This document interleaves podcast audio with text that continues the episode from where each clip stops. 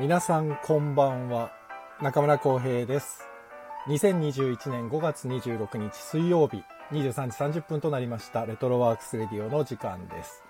この番組は私演出家中村浩平が舞台や映画音楽などエンターテインメントの話題を中心に日々思っていること学びや気づきなどエンタメ以外の情報も微妙に混ぜつつお送りしている番組です。えお休みの前にながら劇で構いませんので耳を傾けていただけたら幸いです。1時間ぐらいの番組です。眠くなったら遠慮せずお休みください。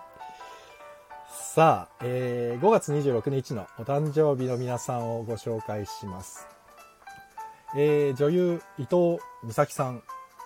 伊藤美咲さんって今女優やってるのかな？あんま覚えてないな。電車男懐かしいな。あとはえっ、ー、と東地弘樹さん。俳優、東地弘樹さん。あとは漫画家、モンキーパンチさん。ルパン三世。ね。あとはジャズ。プレイヤー、マイルス・デイビス。あとは西部劇のスーパースター、ジョン・ウェイン。なんかあまり今日はね、これ、なんかあれでしたよ。そんなに数はいなくて、あんまり。あとは僕の友人というか、えっ、ー、と、一緒にお芝居やってました。金見京平くん、俳優の金見京平くんと、高林正信君、コンドル君、本日お誕生日ということで、世界中の5月26日生まれの皆さんお誕生日おめでとうございます。素晴らしい一年になりますように。はい、というわけで、えー、NK2 さん、チコちゃんさん、ジダックさん、こんばんは。スノーマンさん、ジャズさん、シロアンさん、こんばんは。シロアンさん、はじめましてですかね。どうもありがとうございます。ようこそ。今日は映画の日ですので、映画のお話します。その前に、あ、堀田くんもどうも、こんばんは。その前に、ちょっと、余談ですけど、今日ちょっとまあ、さっき帰ってきたんですよ、僕。チャオス、チャオス。チャオスって何？まあいいか、チャオス。リハで、あの、本当に30分前ぐらい帰ってきて、今日間に合うのかなと思ったけど、よかった、間に合って。あや、怪しいところでしたよ。危なかった。でもちょっとね、ヘロヘロですので、今日はヒロタンにかなり任せようと思ってます。今日のスーパームーンの皆既月食見ました？見えました？皆さんのところから。なんか東京曇っちゃってたみたいでね、全然見えなくて。見えなくてって僕はその時仕事してたんで、全く部屋の中にいたんで見れなかったんですけど、見れ、見れたんですかねど、どこで見れたんだろう東京周辺は全然ダメだったみたいですね。曇っちゃってて。ニュースのね、テレビの映像でしか見えてないから、ちょっと残念ですけど。ねえ。あ、まさるくんも見れなかったってことだね、きっとね。あ、やっぱそうね。まおさんこんばんは。やっぱ見れないよね。東京で見れたところあんのかな？なんか東京、神奈川、あ、自宅さん、神奈川も見れなかったか。やっぱり見れなかったんだね。残念。なんか赤い大きい月が見れるって言ってたんね。心の中はいつも快晴なのにな。ね、そうだね。まあそれはいつも快晴だもんね。それはね、わかるよ。うん。あ、小松くんだ。こんばんは。ありがとうございます。こんばんは、こんばんは。えっ、ー、と、今日ちょっとツイッターでも流したんですけど、あの、レ・ミゼラブルが始まりまして、ついに。レミゼが。で、元劇団ハーベストの座長の加藤リリカが今日初日でコゼットで。楽しみですね。僕も6月に見に行くんですけど、すごい楽しみです。またこの後、え、東京、福岡、大阪と回りますから、お近くに来る機会があったらぜひ見てみてください。もう無条件でレ・ミゼラブルは感動しますから、見に行ったらもうわーって鳥肌立つから、ぜひ行ってほしいです。ミュージカルあんまり見に行ったことない方もよかったらぜひ加藤リリカが出演の回に行っていただけたらと思います。チケットがね、なかなか取れないんですけどね。あとは、えっ、ー、と、もう一個ね、余談で。あの、先日収録配信したんですけど、スケジュールをちょっと調整しまして、月水金にしようと思いますので、今後ともどうぞよろしく引き続きお願いいたします。あ、マサル行くんだね。レミゼ。いつ行くんだろう。まあいいや。会えたらいいね。そしたら感想を語り合おうね。はい。じゃあ、もう早速ですけど、ヒロタン呼びましょうか。ね。松岡さんを呼びます。あ、スノーマンさんも行くんだ。ね、行こう行こうみんなで。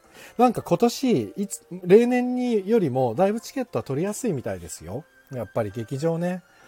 なかなかちょっと、あ、でもどうなんだろう。レミゼ東京はね、えっ、ー、と、今7月分はね、多分取れると思いますよ。で、大阪、福岡はまだね、取れると、取れるのか、ま、これからなのかなチケット発売が。福岡はもう売ってるのかな？よかったらぜひ行ってみてください。ね。で、ひろたんが今ね、もう来るのかと思って、来なかったと思ってると思うんで、ひろたん呼びます。じゃん。松岡、松岡さん、松岡さん、はいはいこん。ばんは。こんばんは。一週間ぶりで。じゃないわ。この前、月曜日ぶりだ。なんか、ひろたんそうですね、、りすぎだよね、うちら。喋りすぎだね。めっちゃ喋ってるね。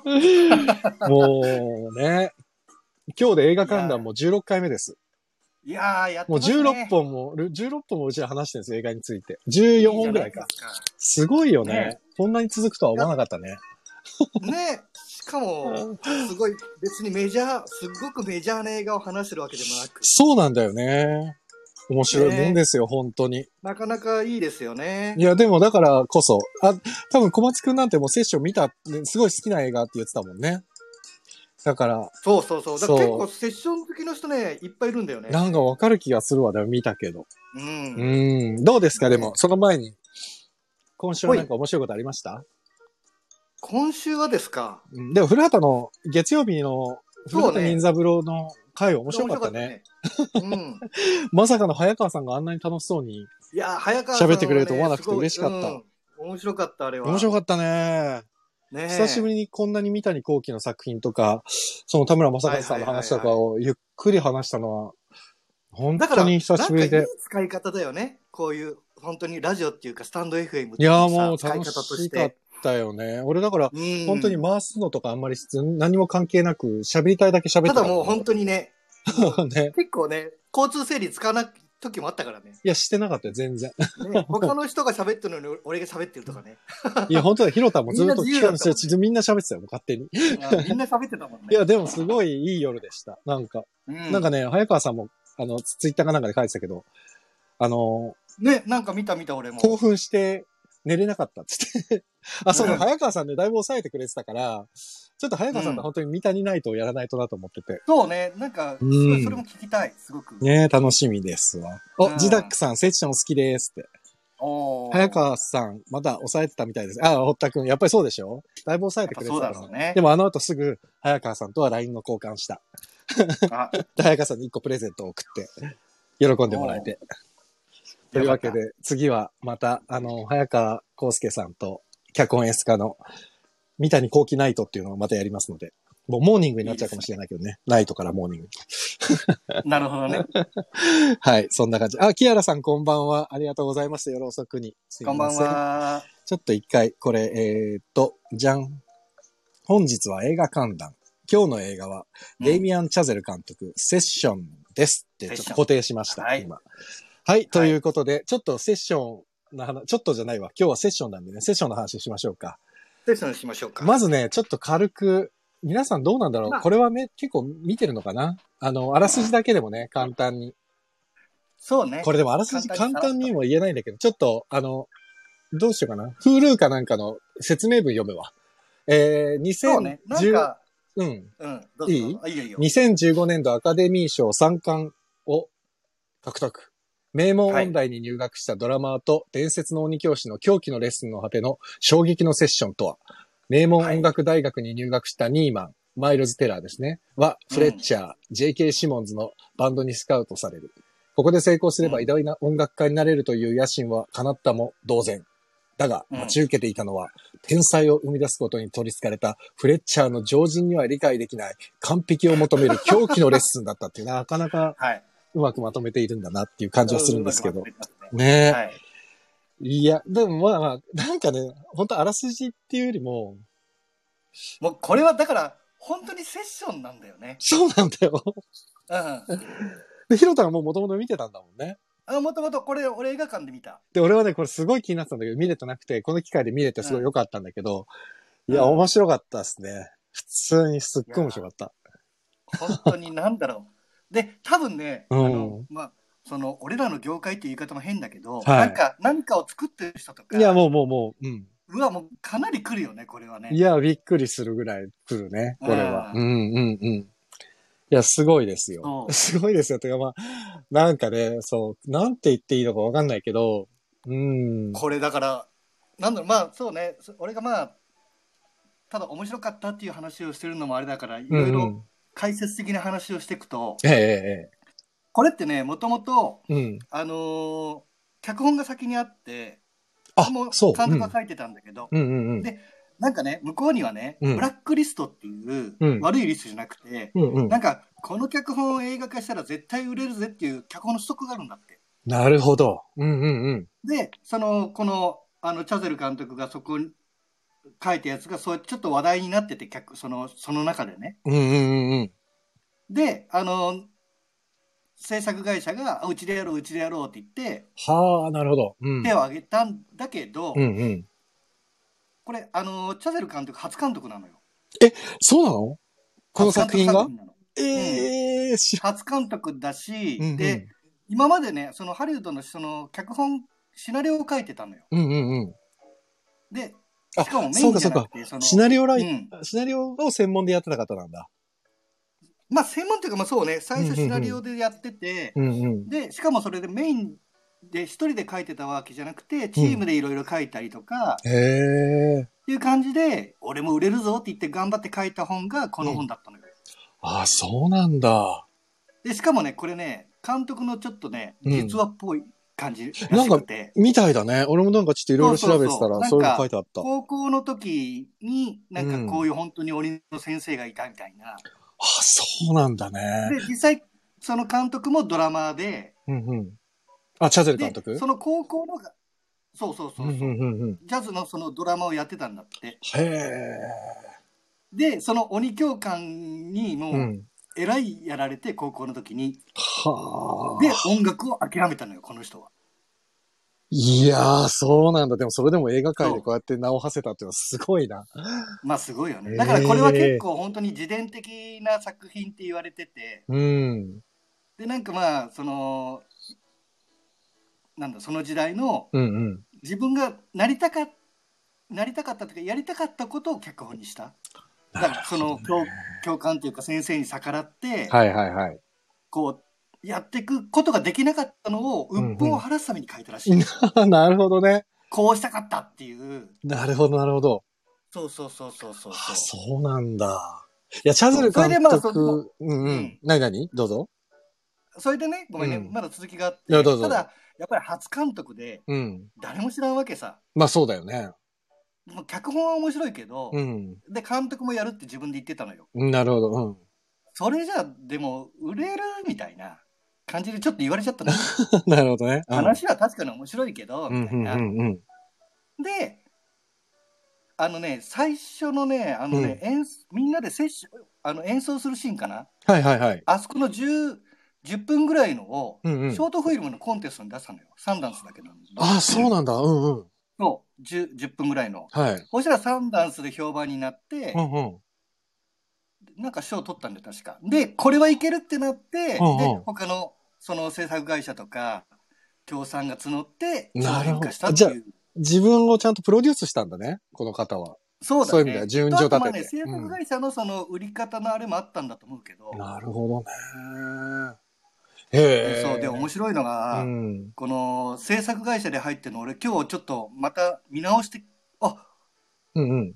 あの、ブラムハウスっていうところがね、制作会社で入ってるのよ。はいはいはい。で、ここね、ホラー専門なのよ。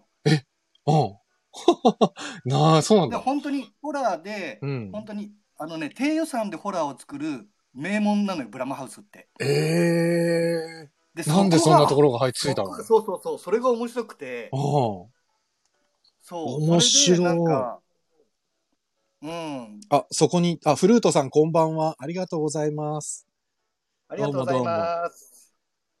そうそうそうそうそうそう。あ、ロックさんが書いて、そこにジェイソン・ブラムが絡みます。あ、ね。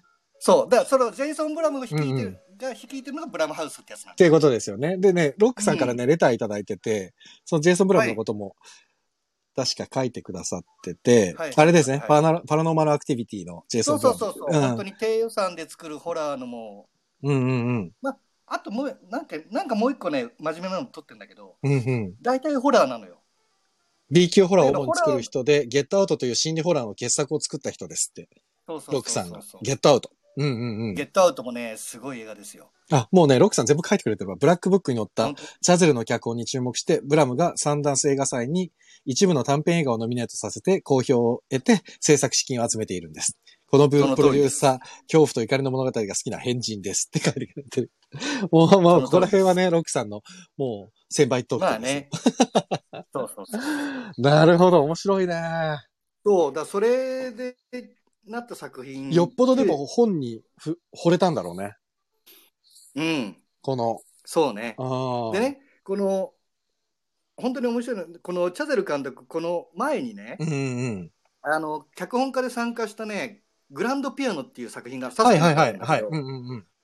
あれは、その、ピア、まあ、ピアノ奏者が主人公で、うんうん。で、一個でもミスしたら、うんあの、その、銃で狙ってるからお前を殺すって言ってる。だから結構似てるのよ、セッションと。確かにね。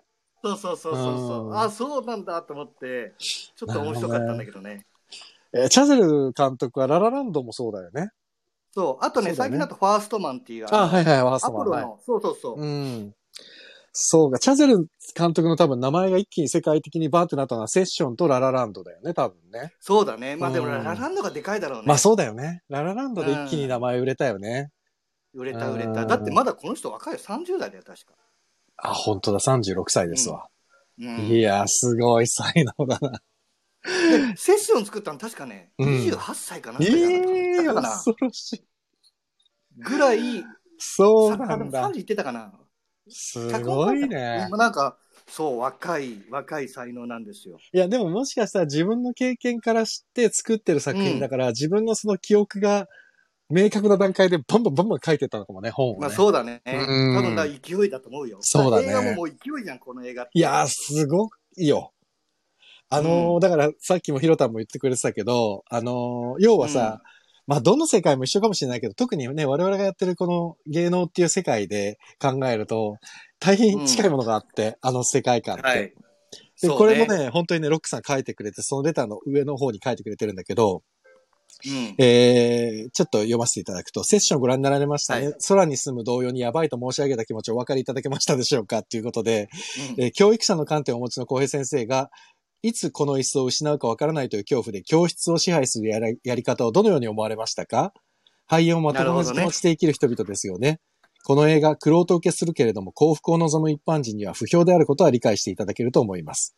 この映画も揺れる同様、楽譜が消えるところ、最後のフェスの顛末をどう捉える、2点の感想を聞くと、その人の視点がわかると思います。っていうのをいただいてて、なるほど、うんなるほどと思ったんですけど、そう。で、さっきも言った通りで、その、ね、俳優っていう生き物も、実はまあまあ、うんこの、ね、まあ見てない方いらっしゃったら、あれなんだけど、その、鬼教師と呼ばれるね、えーうん名前なんだっけな、えっ、と、えーフレッチャー。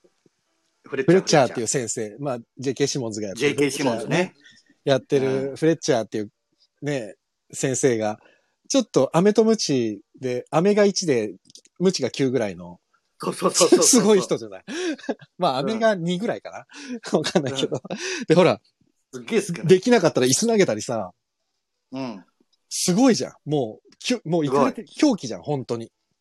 うん。でも、あれってさ、実際そのさ、うんスパルタって呼ばれる、そのはいはい。世界だったら、まあ当然ああいう先生は、まあいたはいたで、いたわけじゃん、うん昔は。なんか、演出家とか監督にもいそうだけどね。いや、いるんだよ、きっと。で、えっ、と、ねそれこそさ、えっ、と、相前真司監督とか、はいはい。相馬さんねえー。そう、相前監督なんていうのはもう本当にフレッチャーじゃないけど、もうめちゃくちゃ怖かったっていうじゃない、うん。そう。で、今だったら、えーっと、滝本監督とかね、24区の。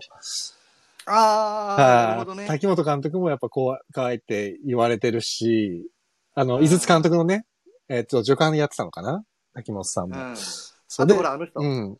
告白のあの、はいはいはい。えーっと、中島監督中島監督、中島監督も厳しいっていうかって。いうよね。で、その、なんか、あれでしょ？中谷美紀さんに、お前もう女優やめろとかそうそうそう。言ったらしいからね。で、ほら、それってさ、なんていうのかな。うん。まあ、ある意味、まあ、ロックさんも書いてくれたけど、恐怖で、あ、こう書いてくれてるわ。これ、ロックロックさんが、うん恐怖で授業を支配しています。あ、木原さんはね、二、度見し、二度見ました。最高でしたって。いや、そうだよね。これはでも確かに面白かったね。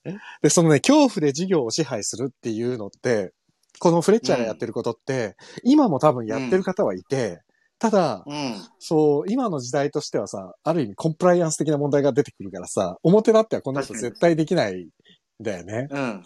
で、だから俺結局さ、うん。これもそうじゃん。あのーあ、そうそうそうそう、訴えられてね。なんか出てきて、うん、やめさせられちゃうじゃん。うん。うんだから結局まあ同じことなんだとは思うんだけど、この、まあ恐怖で教室を支配するっていうのが、いい悪いっていうのはまあちょっと置いといて、うんやり方としてはなくはないじゃん、きっと。なくはない、なくはない。あの、例えばプロアスリート、うんそれこそオリンピックあるかないかわかんないけど、そのうんプロのアスリートっていうのは、それこそうん究極のところまで追い込んでいくわけじゃない。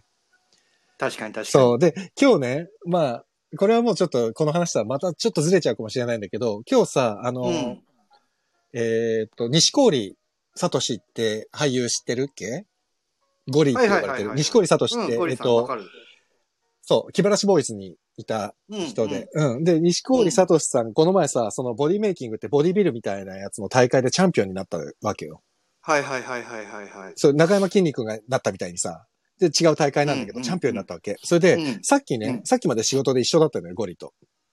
うんで、ちょっと触らせてもららったら、相変わらずムッキムキなのね。で、これ、すごいね、つって、どうやって、どう、どうなってんのこれって言ったら、もうね、うんその、大会の一週間前まではね、もうね、狂気の自分がいるっつってて、もうね、ご飯食べるのも餌みたいな感覚で食べてて、それ以外はずっとトレーニングしてて、もうね、うん。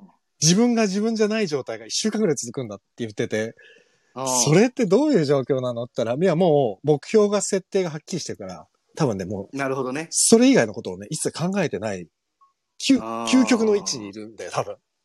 なるほどね。、で、なんか、このね、フレッチャーとかのやり方見てて、途中でさ、その、うん。アンドリューがさ、アンドリュー・ニーマンって、うん。その主役の男の子がさ、うんうん。攻められて攻められて追い詰められてさ、ある種狂っていくわけじゃない、うん。自分がドラマとしてうん。有名になるんだって、彼女にわけわかんないじゃん。あの、振り方。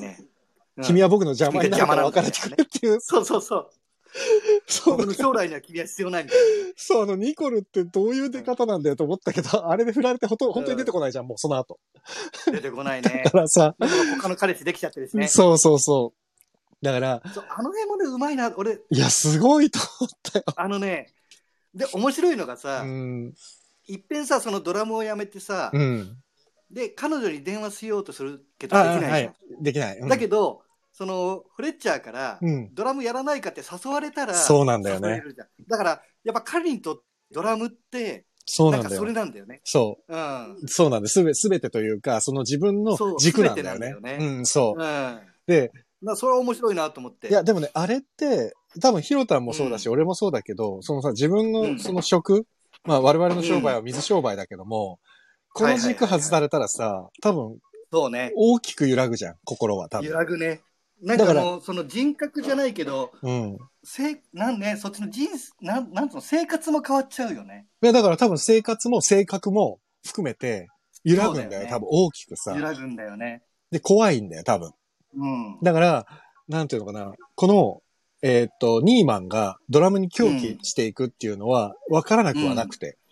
そうなんだよ。そうわかるんだよ、それ そう、ただ、あ、そこまでいかないと、あ、だからうんなんだろう、話がちょっとどっちらかっちゃって申し訳ないんだけど、ここまでいかないと、ある意味プロフェッショナルになれないのかなって、この映画見ながら思ってて、うん。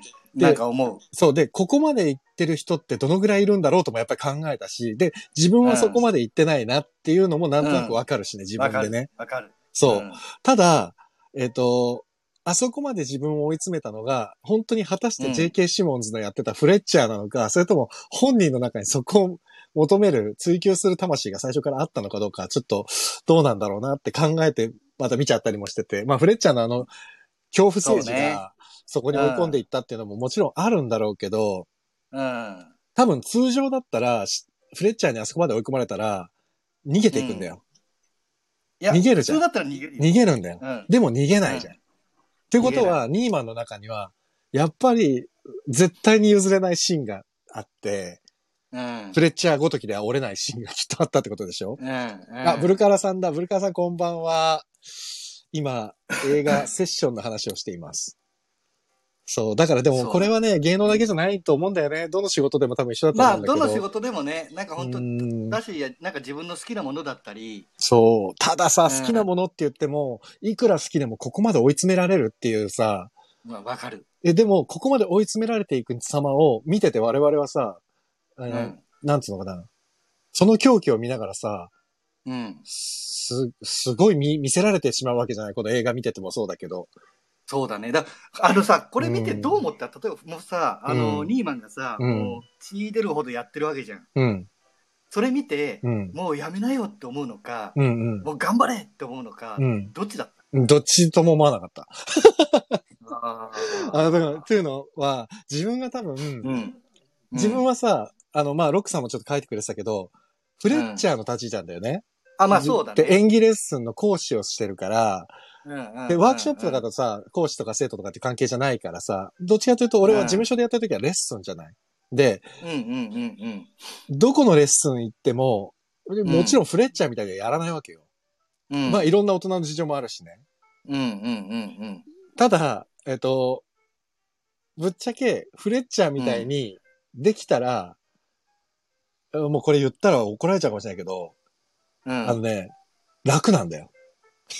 いや、うん、わかる。フレッチャーみたいにやったら楽なんだよ。だって、楽、楽。追い込めばいいんだからだもん。こっちの言う通りにやってもらえればいいんだもんね。あうん、キアラさんもね、小松くんも頑張れ頑張れって思ったって。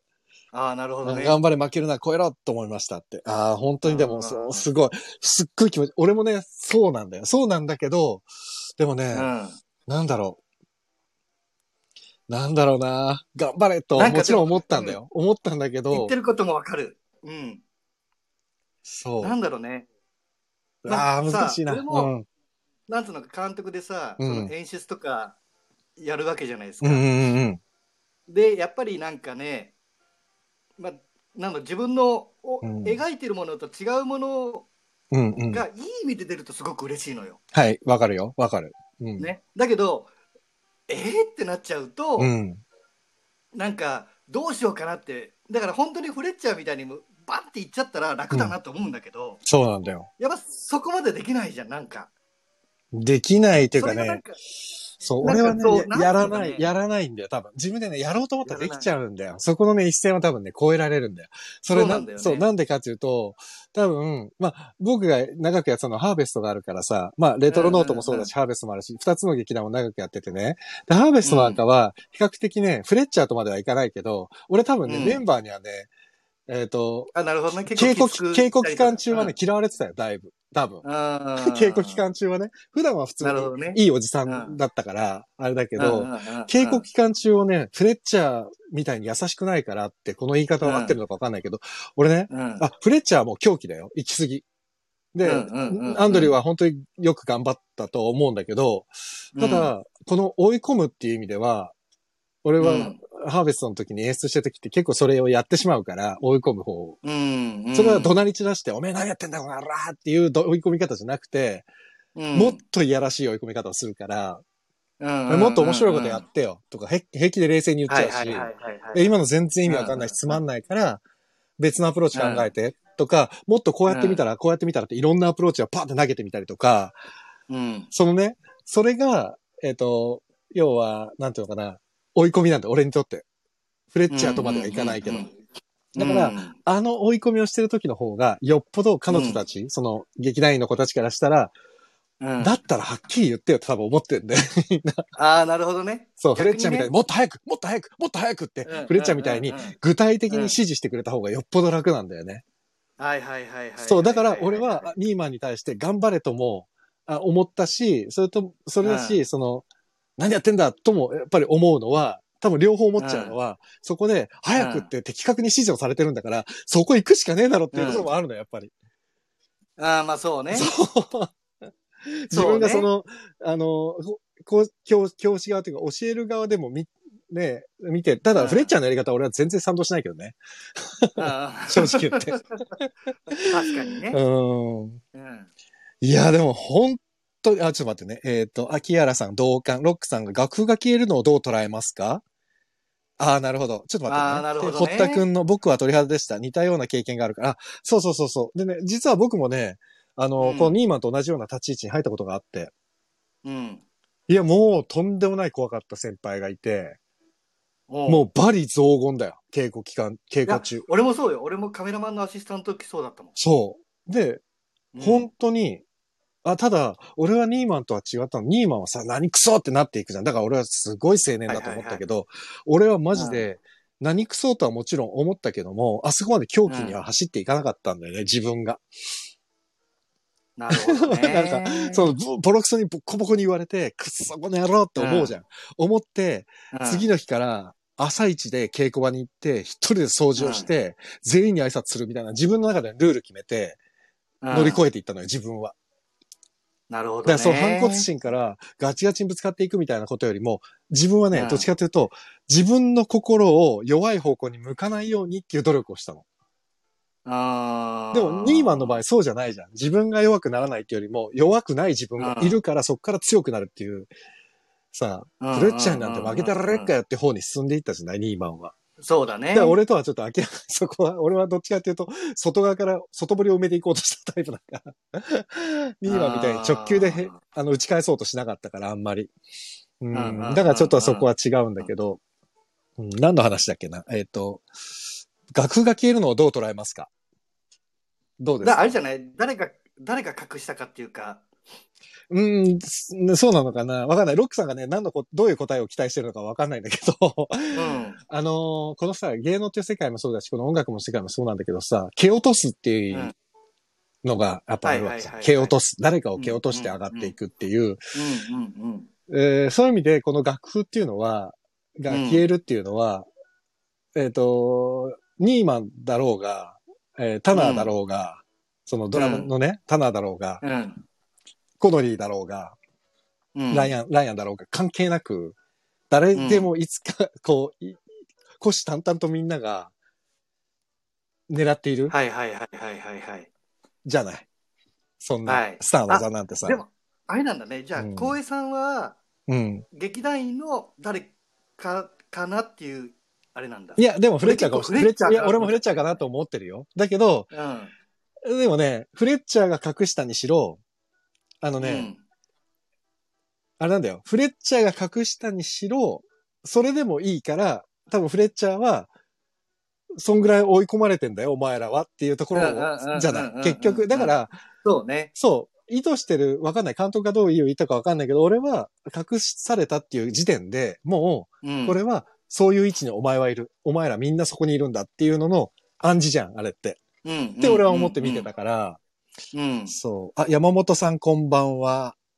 こんばんはあ映画好きを増やしたいチャンネルだって素敵なチャンネルやってらっしゃる。あら。素敵なチャンネル。えーあらえーロックさん、ニーマンはアンプしていないのを知っている。はい。ね。で、ドニーさんこんばんは。ドニーチャンネル。あれやこれや。あ、音楽、映画、犬育児、未知のジャンルを学べる場所、ミッケ。あーみんな、嬉しいですね。映画の話してるから、映画好きの方が集まって映画好きの方。やっぱいいね。映画の話、みんな好きなんだね。ね、でもね、たくさん映画のことを語るチャンネルがあって。いや、ほら、うちはさ、うん週に1回だけヒロタンとこうやって映画の話してるんだけど、はいはいはいはい。毎日映画の話してる方もやっぱりいらっしゃるから。そうそう。そうねヒロタンもいろいろ聞きに行ってみたらいいと思うよ。ね、本当に聞きに行こそう、だからね、この、この映画は一個一個の要素が、なんか、なんかう。な。いろいろ面白いよね。そう、ただね、今ちょっと俺自分で喋っててもね、なんか取り留めないというか、うんまとまってないのがちょっと自分で自分にイラッとしてるんだけど、はいはいはい。なんだろうね。うーん。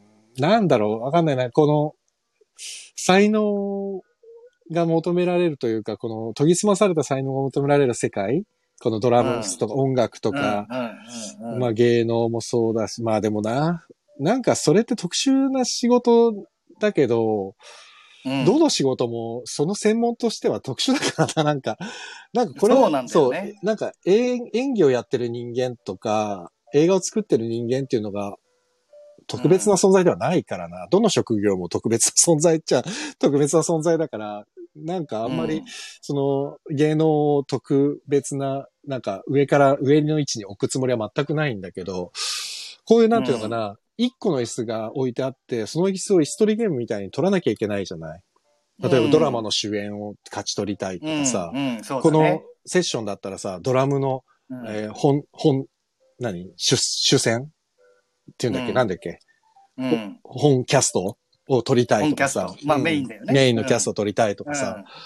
それっていうのは確かに競い合いなんだけど、うん。だからガラスの仮面みたいなもんで演劇で言ったらね。はいはいはいはいはいはい。競い合いなんだけど、うん。うでもな、結局自分との戦いなところがあるんだよなっていうところで俺は落ち着いちゃうんだよね、見てて。でもなんかこのうんセッションもそうじゃない結局自分との戦いじゃない、そう。うん。そのまあそういう刺激を外からはもらってるけど、うん。結局自分がやるかやらないかは自分の判断だしそうなんだよね。で自分でその怒られたからさらにやるっていうのも自分のあれじゃんそうなんだよ何クソと思うのはだからまあ結局その自分っていうことになるだなんかねそれが俺ね結構ねラストうん。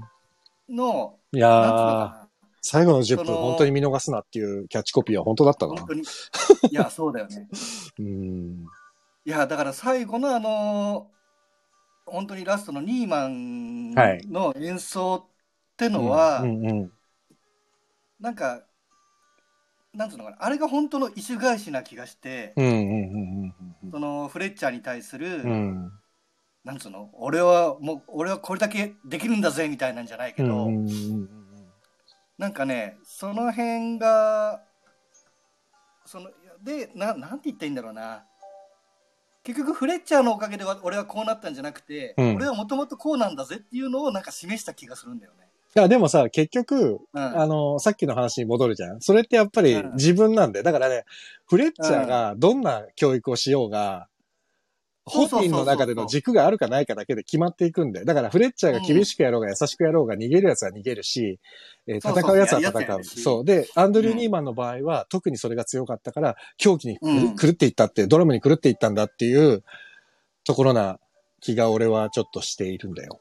うん そう。で、今、ロックさん書いてくれてる。えーそしてフレッチャーは違う楽曲の指示を出した最後のコンテストでねって。そう。はいはいうんうん。だから、その、譜面を隠している、隠した、で、フレッチャーが例えば、多分ロックさんはフレッチャーっていうことなんだと思うんだけど、フレッチャーが隠して、そう、ニーマン、ニーマンアンプしないだろうっていうのがあって、で、最後も全然違う、いつも、今まで通り、今までやってた曲だけだから、それができるやつを集めてるんだって言った割に、違う曲をやって、うんっていう流れじゃない最後。うん、うんだから、なんかまあ、あれは俺はもう、正直、そこはもう、なんか、これ怒られちゃう、怒る人もいるかもしれないけど、俺はスパイスとしてしか見てなくて、そこは。まあね。そう、なんか。うん。なんかそだの、そう、うん、そうそう、まあまあまあ。でまあ、あれがまあいい、あれになってるけどね。その、あそこでさ、自分、うんその、俺がやりますって言うじゃん。うん。あそこのニーマンのもう嫌な感じが出てるしね。はい。お前、お前がなくしたんだろうとか思いながら、そうなんだよ俺がやね。りますとかだ。からあれはもう、だだし、うんそう、でも最後の最後にさ、あの、違う楽曲をコンテストで言われて、ニーマンは一回席を立って、えー袖に入って、お父さんにハグされて、で、もう一回お父さんと離れた後に戻ってキャラバンを叩くじゃない。うん。あれなんかはもう完全なるその意志というかさ、そうだね。うん、だから、俺ね、あそこのラストでさ、うん、お父さんのさ、アップがうん一瞬挟むのあったじゃん。うん、うん、うん、お父さんのアップが一瞬挟まれるのよ。うん、うん。あれはね、何かなってすっごい考えて、ああ、なるほど。うん、その二人がもう乗ってきた時うん、うん、うん。ニーマンとフレッチャーがはいはいはいバーってなって、はいはいはいはいわかったわかったやってる時に、はい、はい。ポッとね、うんお、父さんのうん。見てるアップが出るのよ。はい、はい、はい、はい。思い出した。わかった、わかった。これはねありましたね。これうんなんかか ちょっと考えて、うんなんだろうなと思ったんだけど、うん要はその、なんだろうね、要は父親のは、これ話でもあるのかなっていう気もしてて、うーん。その父親探しっていうか、うーん。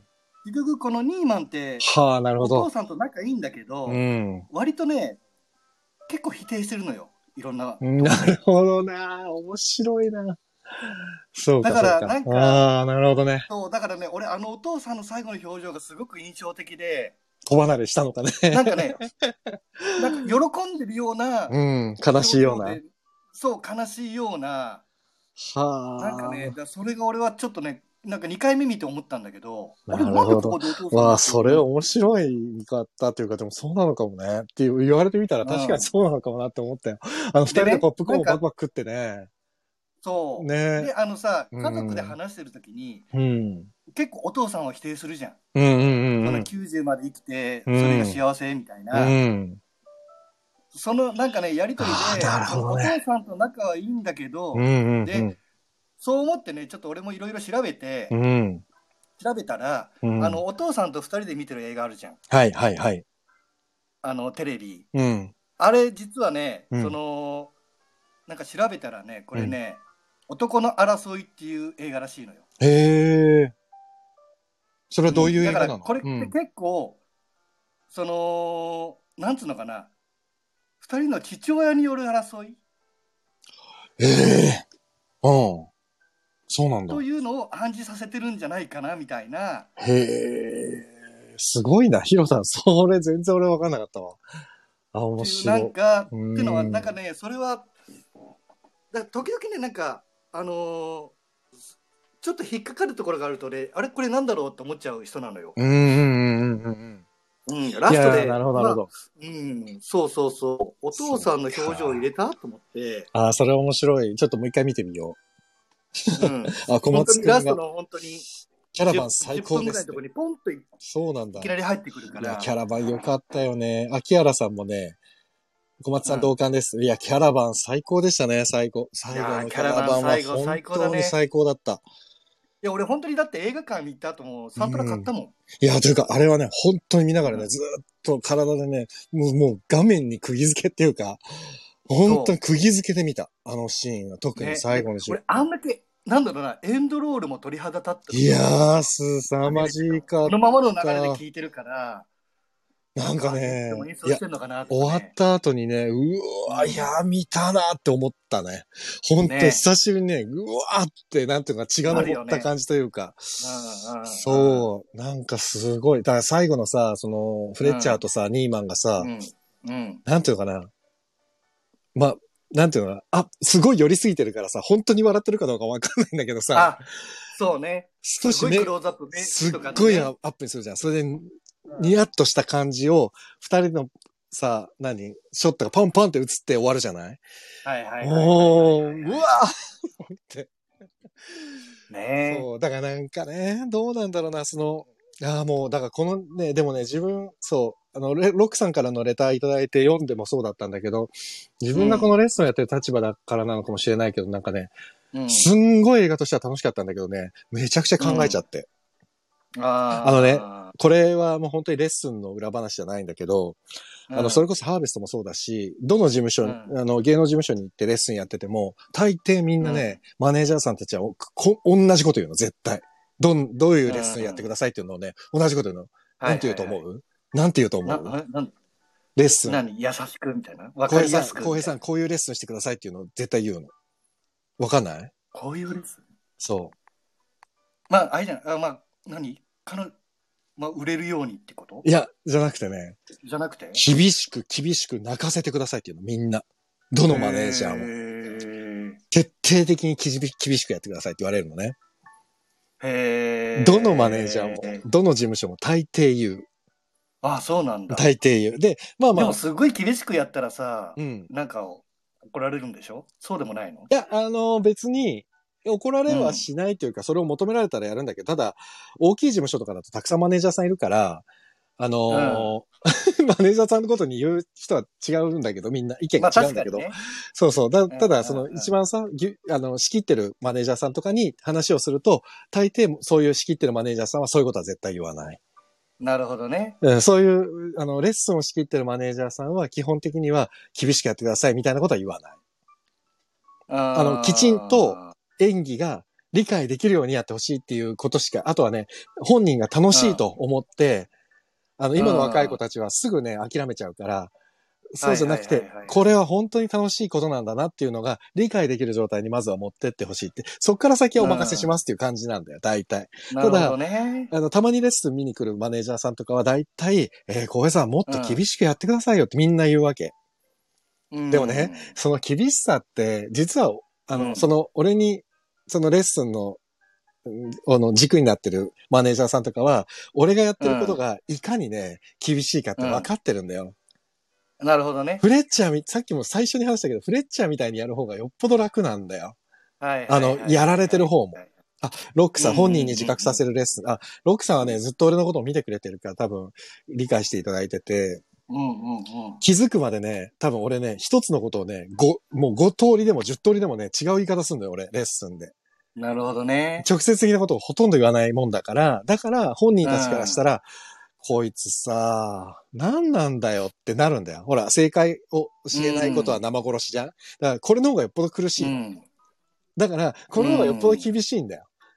そう、だかうら、ん。そこの厳し、そこ、そこを俺は選んでレッスンやっちゃってるもんだから、このフレッチャーみたいなやり方って、俺はなんか、うん。ある種、なんだろうあ、もうなんか、あそこまでやりたくないよ。あそこまで狂った状態にはなりたくないけど、ちょっといいなって思っちゃう。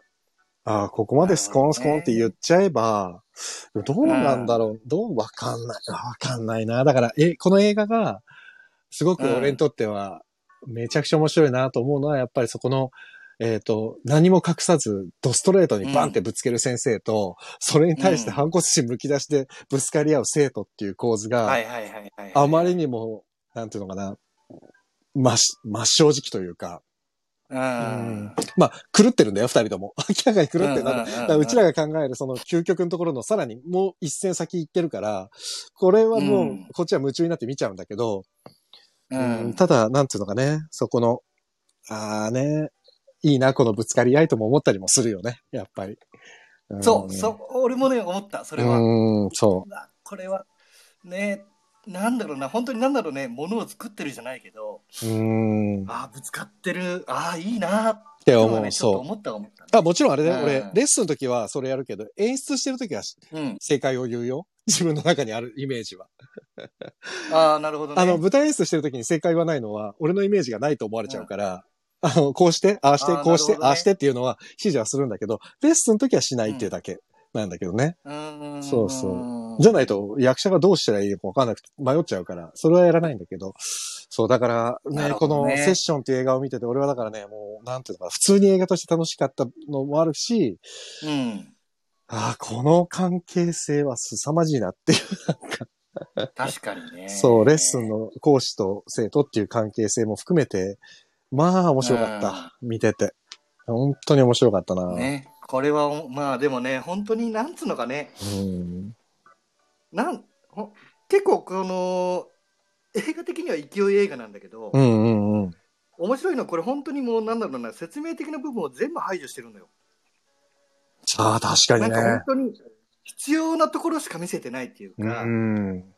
ああ、でもその潔さも見やすさにつながってるのかもしれないな。そう、ねうん結構これ短いじゃん。1時間短い。40 40分ぐらい。うん、そうだね。うんだからねねそのまとめ具合は俺、やっぱ監督うまいなと思ったし、うん要はその、、なんつうのかな、結構、映画の、まあ、原点とまでは言わないけど、うん。見せたい部分をちゃんと見せたい。うんうんうんその他の余白の部分ってのは、うん。例えば、まあ、よくあるのがさ、例えばだったら、あうの、ん彼女と、うん。もう普通の洋画だったら、うんうん。要は、キスシーン入れたりするわけっすよ。そう、で、最後にね最後に彼女が出てくるよ、多分。その映画。彼女出てきて、わーだかもしんないし、あと、うん途中のデートの時に、うん。多分ちょっとキスとかするのよ。そうね、それもなかったそれも。省いてるの。うん、そういうの確かに。あ、でも、キアラさんがね、ラストシーンが最高でした。うまいって、これ、僕も全く同意見で、今、ヒロタンが言ったのと多分一緒でさ、そのうんラストシーンにさ、もう究極の音楽のセッションを見せたじゃんうん。最後に。あの、スフレッチャーがさ、ねぐわーっと式を急に始めてさ、一気に最後二人の息がピタッと合って、バーンってラストを迎えるみたいな、うん。あれってもうまさに余計なものを排除して、最後の最後にセッションしか見せてないじゃない。そうなんだ。あれ、本当に見事だね。この映画の全てだよしかも最後もさね。最後もあの、ニーマンがドラムバーやってさう、ん。止まって、そうでフレッチャーが他のね、あれメンバーにね。そう。ん合図出でして。ドーンっていくじゃん。うんあの、本当になんだろうね、余白部分を消すじゃないけど、いやー、すごかったね。見事だった。あの潔さは本かっこいいね。かっこよいね。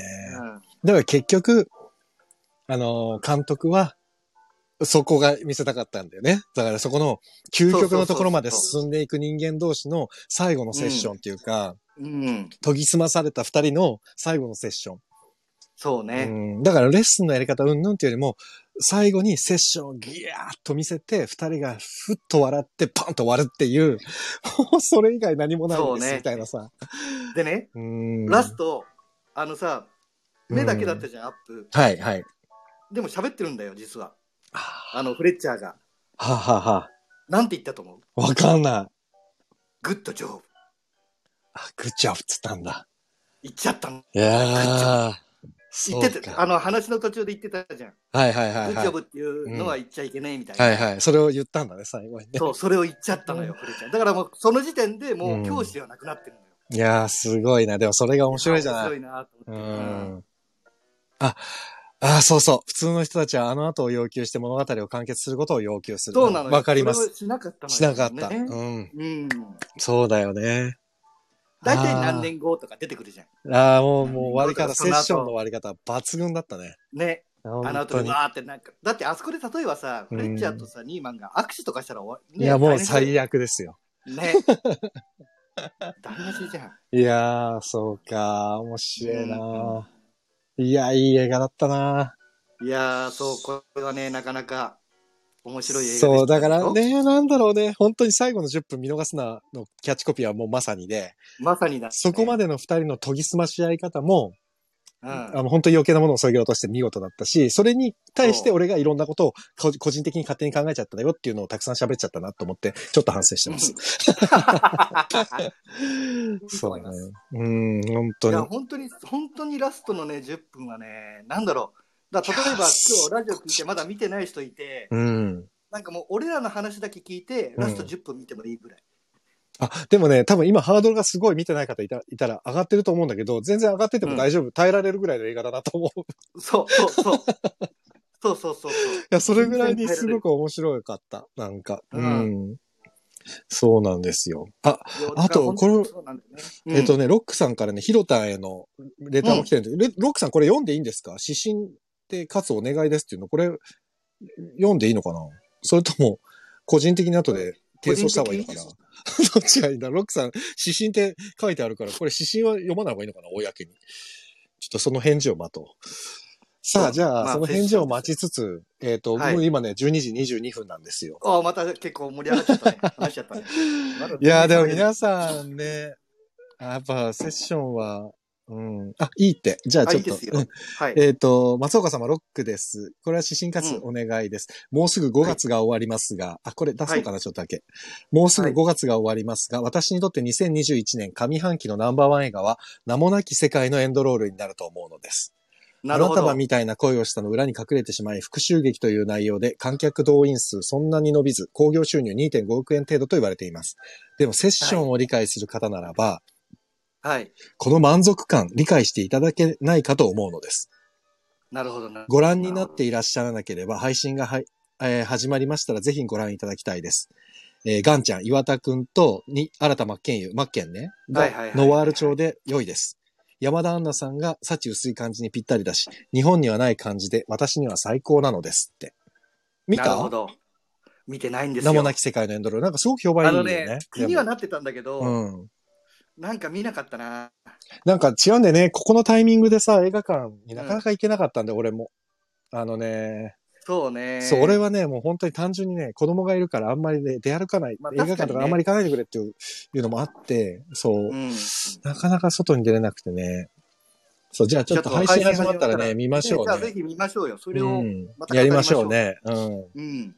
そうか。ガンちゃんはね、この前の空に住むで、ああれでね。大変酷評を食らって酷評だったそう、新田真剣佑くんもね、最近いろんなは、何出てきてね。マッケン、今マッケン君はマッケンくんは、それこそハーベストも何回も見に来てくれてたし。あ、そうなんだ。そうだよ。みああの、マッコーガールなんて盾のやつなんか見に来て、とんでもない盾ですねって言ってたもん。あ、そうなんだ。うん、そうそう。なかなか、お忍びみたいに、こう隠れて見に来てくれてたよ。あ、そうなんだ。そうそう。面白い高青年で。うん、ね。ど、ど、じゃあ、ちょっと来週の話、どうしましょうか、来週は。来週どうしましょうか先週の話だと。と、あのー今日はね、あ、今日珍しくいらっしゃってないけど、リトル・ジョンさんがね、いらっしゃってないけど、リトル・ジョンさんとかね、伊丹十三さんやってほしいですとかっていう話が出てたけど、ねそうそうそう。んどうしましょう入って、あんまりあれだよね。そうなんだよあの、配信に入ってなくて、そうなんだよね。だから、なかなかね、ちょっと見るのが、あなんか皆さんと一緒に見ましょうぜ、みたいなのができないんだよね。なかなかね。確かにね。まあでも、まあでもみんな知ってるっちゃ知ってるか。まあでもね、多分結構やっぱり古い作品多いから、見直したいっていうのもあるだろうしね。俺も、伊丹さんほ結構見てるから、うん。うん俺も多分前作見てると思う。うーん。どうしようか。どうしようか、ね。なんかある？気になってるのってある？気になってるのうんか。。いや、気になってるというか、これで喋りたいぜ、みたいな。もう水曜日はい？や、広田なんか。ね、うん。まあわかんない。これ今、ふと流れで思ったんだけど、うんうん。今日セッション見たじゃん。はい。で、結構ね、このセッションと比較されるのが、うんうん。あの、キューブリックのフルメタルジャケットなのよ。はいはいはいはい。うんうん。だそれ前も話したやつだよねフルメタルジャケットやってもいいかな、みたいな思ったけどね。比較されてるのをまた連続で言っちゃう？ま あまあでもそれもいいか、別に。いいよ、それでも。どうする？ただフルメタルジャケットって入ってんのかな？いや、ないですね。なかったわ。ないかや見たら。うん、DVD まあだ。結局、伊丹さんと一緒になっちゃうか。あ、えー、あ、嘘嘘、ありますわ。えっ、と、プライム会員で見れます。アマゾンプライムで見れる。うんいや、でもどっちもいいよ。また同じような内容になっちゃうから、全然違う明るい、おバカ映画でもいいかなと思ったんだけど、うんうんうん。あ、えっ、と、ロックさん、あ、伊丹さんだ。お葬式大病人が好きです。あーやっぱじゃあ伊丹さん行きますか？伊丹さん行く？伊丹十三監督。どうします？結構でもね、どうしようかな。難しいっちゃ難しいんいや、だよね。いや伊丹さんは難しいよ。ね。すっごい難し伊い。丹さんは結構語るのが難しい難しいんだよね。ううんかるわかる。ねどうしようか。えーどうする？どうする？なんかねセッションがあまりにも骨太だったから、ちょっと、ちょっと、なんだろうな。気抜きたい気もするんだよね。やっぱりそれこそクジャク王じゃないけど、マニアックなやべえやつ行く？ちょっとなんか、アホ映画とかで言っても面白いかなちょっと抜く？ちょっとここで一息つける一息、なんか、わ割と重めきて、だって選手が青山監督だしさ、そうだね。結構確かに重量感、重量、重量級だよね。なんかね、軽い系いっちゃおうか。えー軽い系だと誰だろうな。えー、俺ね、と思ったのがうね、ん。俺、おバカ映画の中でナンバーワンなのがあって、うんオースティン・パワーズなのよ。はい、はい、はい、はい、はい。オースティンね。あれほどくだらないものないなと思ってるんだけど、確かにでもくだらないしか感想出なそうでちょっと怖いけどね。そうね、確かに、だからくだらなすぎるからね、くだらないで終わっちゃう。オースティンパワーズね。そうだ何しようかねあとは、割と軽め。いや、どうだろう皆さんなんかありますかね？軽めっていうかね。皆さん。あとはもう日本日本で行って福田雄一監督とかね。あー、福田さんね。うん、うん最近だとね。はいあ、ジャッキー・チェーン。ンね。ジャッキー・チェーン。あ、ジャッキーね。うん。あとなんだろうな。いやーどうする？どうしよっかね。なかなかいつも、ここ迷うな。困っちゃうねいつも困っちゃうね。いや、邦画にするか洋画にするかだけ決める？そうだね。どうする？この前、先週邦画で今日洋画だもんね。そうだからまた邦画に戻してもいいし、う。うん。ちょっと洋画続けてもいいし、どうしようかね。邦画で軽いの？邦画で軽いの？邦画で軽い、なんか、邦画で軽いのなんて山ほどあるけどね。鴨川ホルモンとかさ。もうそれこそ、あの、少女漫画原作の恋愛系ね。あ、そう、とかね。うん。俺はまだ本気を出してないだけとかね。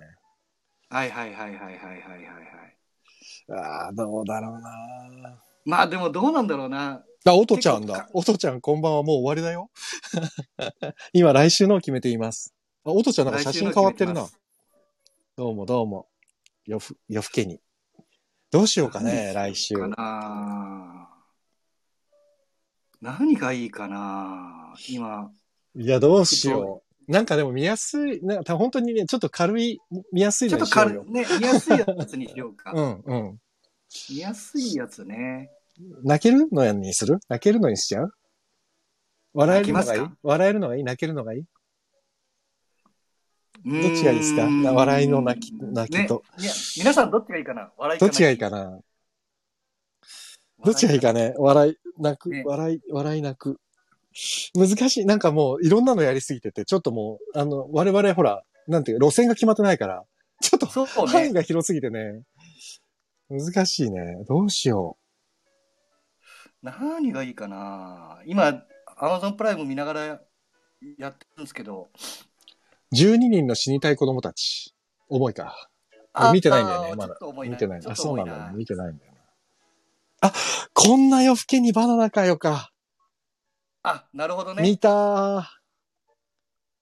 もう、あれも。あれはね、うん普通に。ね、あれなんだよね。うんこの映画は本当に見たくて、えーうんちゃんと見たんですけど、はい。ねえ、これはね、見ると悲しくなっちゃうんだよね。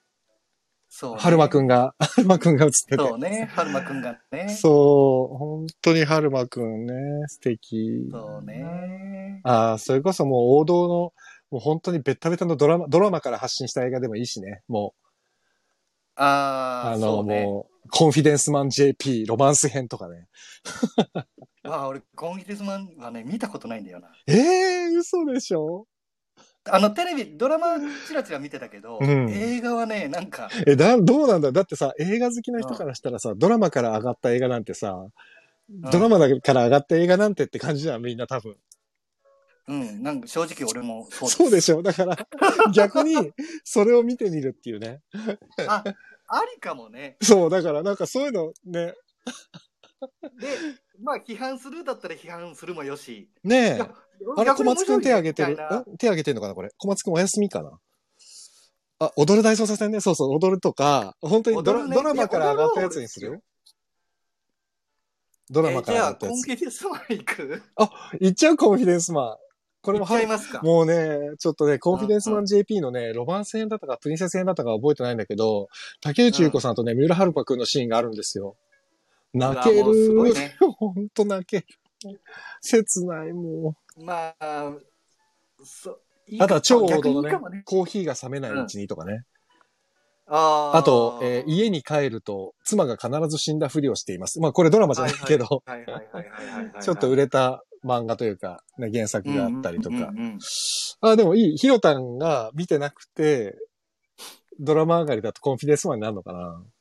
コンフィデンスマン見てないなでもコンフィデンスマン実は連ドラから見てた方が、この映画はわかるんだけどあね、。そうなんだ。うん。わかんない小沢良太監督に、あ、小沢良太さん、良太さんにする？コンフィデンスマン書いてるう。ん。あれだよ。あの人。えっ、と、なんだっけ？あのー、あれあれ、ああ、もうド忘れしちゃった。えーリーガルハイとか、はいはい。あと、はいヒロタンが知ってるのだと、あのー、キサラギ。映画キサラギの脚。本家がコンフィデンスマン JP と一緒。なるほどね。そう。だから本当にね、すっごく、なんていうのかな。えっ、と、漫画みたいで、すごく計算、緻密に計算されてる、伏線張りまくってる本だよね。なるほど。小沢さんの。本は。うん。あの、ミックスとかね、卓球の。最近結婚したあガッキーのやつとか。あれも小沢さんだし。なるほどね。あそうねまあそっか、ミックスね。うん。ガッキーね。ガッキーのやつね。それとか、あとは、まあメジャーどこで行くとサニーとかね。これはドラマじゃないけど、日本でも、韓国映画を日本版にしたサニーとか。韓国の方は見たんだけどな。韓国の方は、まあ、やっぱぱ抜群に面白かったよ。韓国のやつ。俺は日本のやつは韓。国のやつはね、抜群に面白かった。うんでも日本のやつ俺見てないのよ。俺も俺。逆に日本の行ってみる？あ、サニサニー行ってみる？ーあ、そうする？あ、なんか堀田くんがピンポンって言ってる。あ、ピンあポンピンポン懐かしいね。ピンポンは面白いね。好きね面白い。え、どうしようか。悩むなぁうーん。え、どうしよう。え、どうしよう。全然決まらない。また、なんか決まらないで10分も経っちゃった。やばいね。何が、何がいい？何にしよあ、サニー僕も見てないって日本版ロックさん。サニーどうですか？でも俺もサニー日本版だったらいいな。う。じゃあサニー行きましょうか。ね、プライムでも見れるし。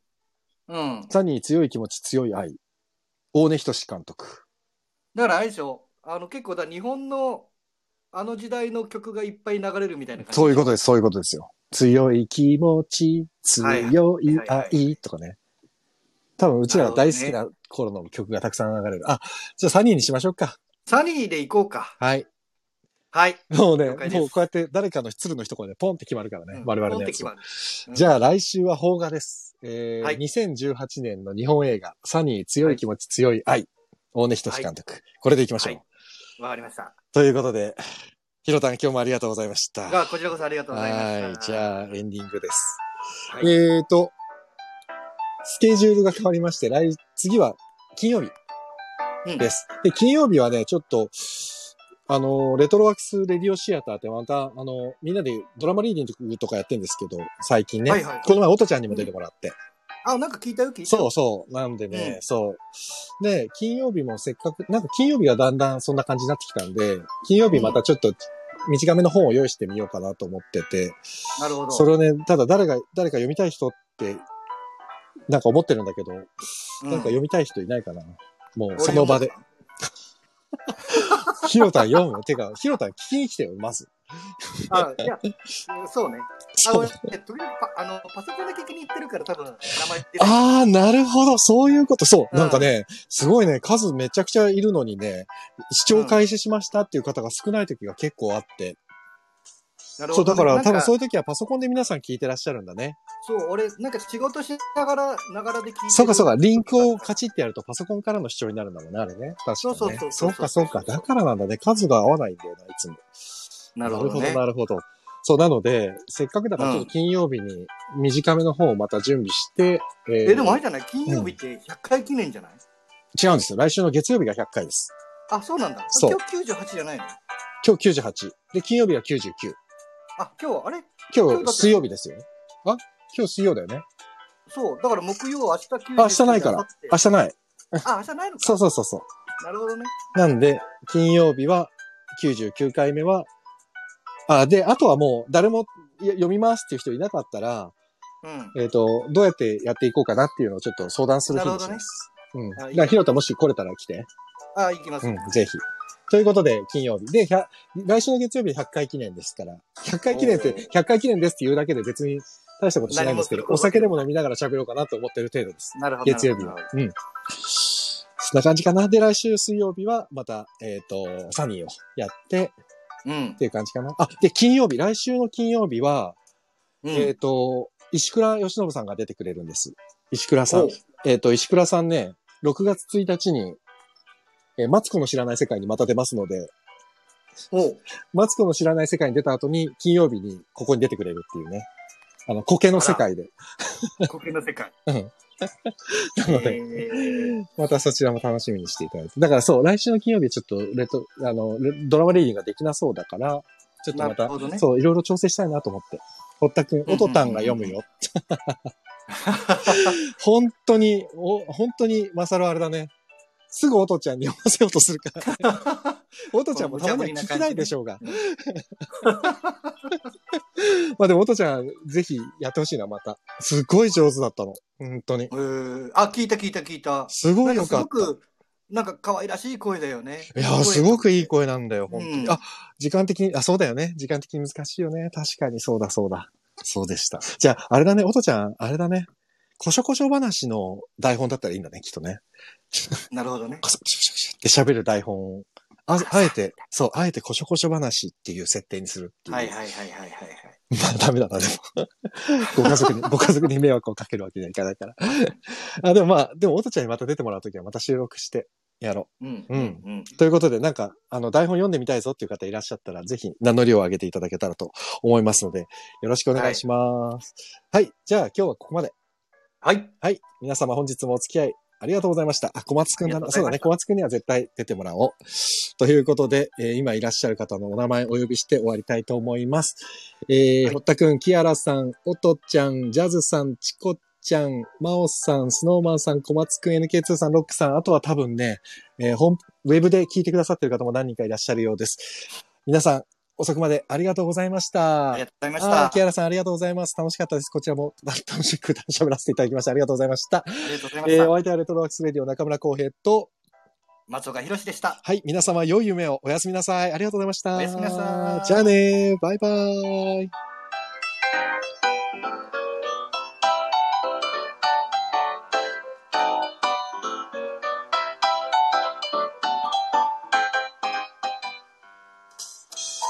あ、ブルカラさんいた。全然名前出てなかった。ブルカラさんおやすみなさい。ありがとうございました。